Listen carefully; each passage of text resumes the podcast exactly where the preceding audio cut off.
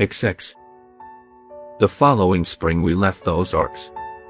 The day we moved I thought everyone would be sad, but IT was just the opposite. Mama seemed to be the happiest one of all. I could hear her laughing and joking with my sisters as they packed things. She had a glow in her eyes I had never seen before and IT made me feel good. I even noticed a change in Papa. He didn't he had that whipped look on his face anymore. He was in high spirit as we carried the furniture out to our wagon.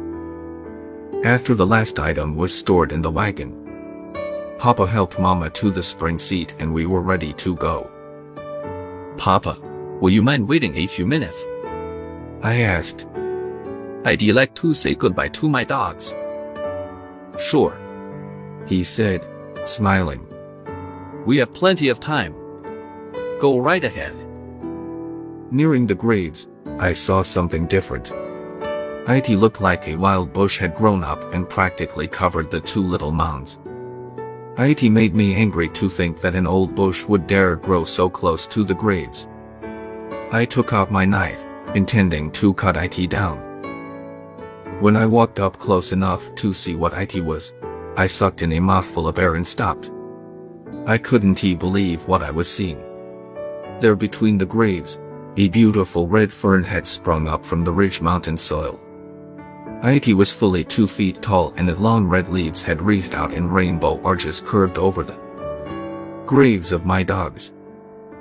I had heard the old Indian legend about the red fern.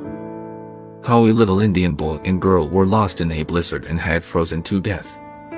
In the spring, when they were found, a beautiful red fern had grown up between their two bodies. The story went on to say that only an angel could plant the seeds of a red fern and that they never died, where one grew. That spot was sacred. Remembering the meaning of the legend, I turned and started hollering for Mama. Mama. Mama. I shouted. Come here. And hurry. You want to believe it. In a frightened voice, she shouted back. Why it, Billy? Are you all right? I am all right, Mama. I shouted. But hurry. You just want to believe it. Holding her long skirt in her hand and with a frightened look on her face. Mama came puffing up the hillside. Close behind her came Papa and my sisters. What is it, Billy? Mama asked, in a scared voice. Are you all right? Look. I said, pointing at the red fern staring wide-eyed. Mama gasped and covered her mouth with her hand. I heard her say, almost in a whisper, ITSA red fern a sacred red fern. She walked over and very tenderly started fingering the long red leaves. In an odd voice, she said, All my life, Ivy wanted to see one. Now I have. ITS almost unbelievable. Dan Titar IT, Mama my oldest sister whispered. It was planted by an angel. Mama smiled and asked. Have you heard the legend? Yes, Mama. My sister said. Grandma told me the story, and I believe it, too. With a serious look on his face, Papa said. These hills are full of legends. Up until now I've never paid much attention to them. But now I don't know. Perhaps there is something to the legend of the red fern. Maybe this is God's way of helping Billy understand why his dogs died. I am sure it is, Papa. I said. And I do understand. I feel different now, and I don't hurt anymore. Come. Mama said. Let us go back to the wagon. Billy wants to be alone with his dogs for a while. Just as they turned to leave, I heard Papa murmur in a low voice. Wonderful indeed is the work of our Lord. As I stood looking at the two graves, I noticed things I hadn't seen before. Wild violet, rooster heads, and mountain daisies had completely covered the two little mounds. A summer breeze gushed down from the rugged hills. I felt its warm caress as it fanned my face. It hummed a tune in the underbrush and rustled the leaves on the huge red oak. The red fern wavered and danced to the music of the hills.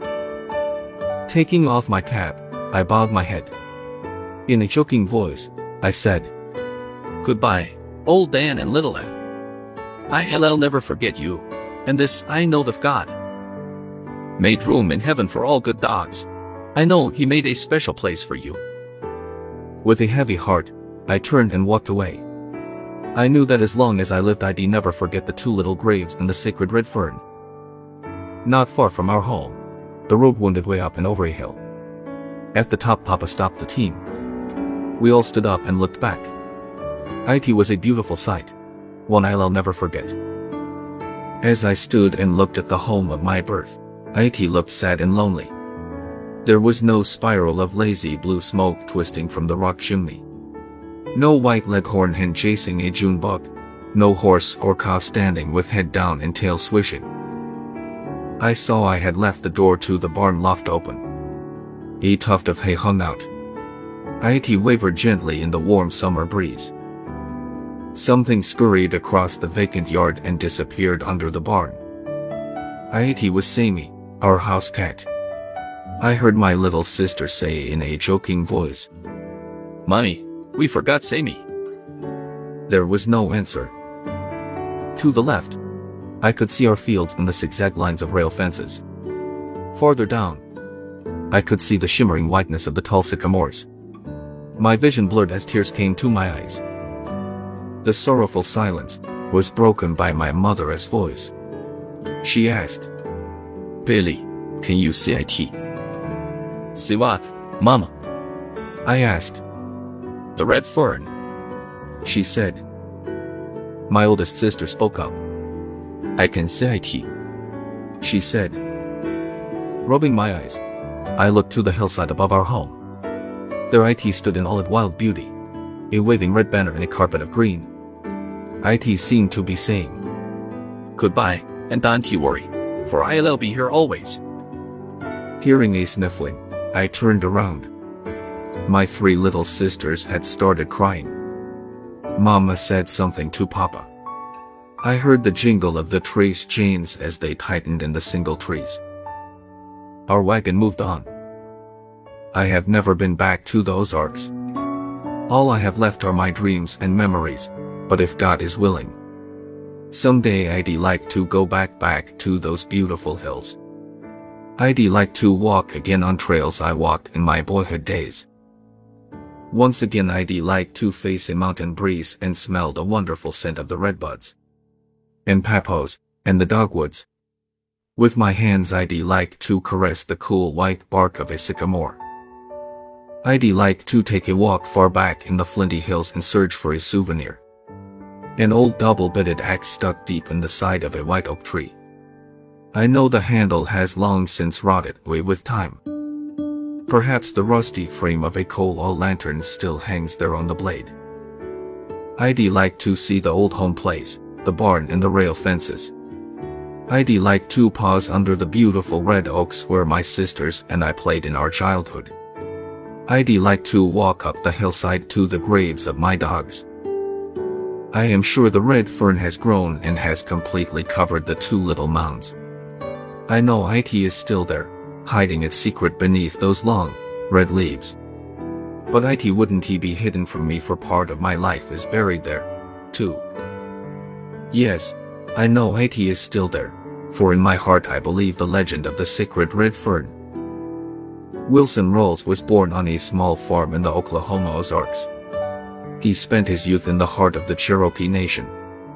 Crawling the hills and river bottoms with his only companion, an old blue hound. Rawls's first writing was done with his fingers in the dust of the country roads and in the sands. Along the river, and his earliest stories were told to his dog.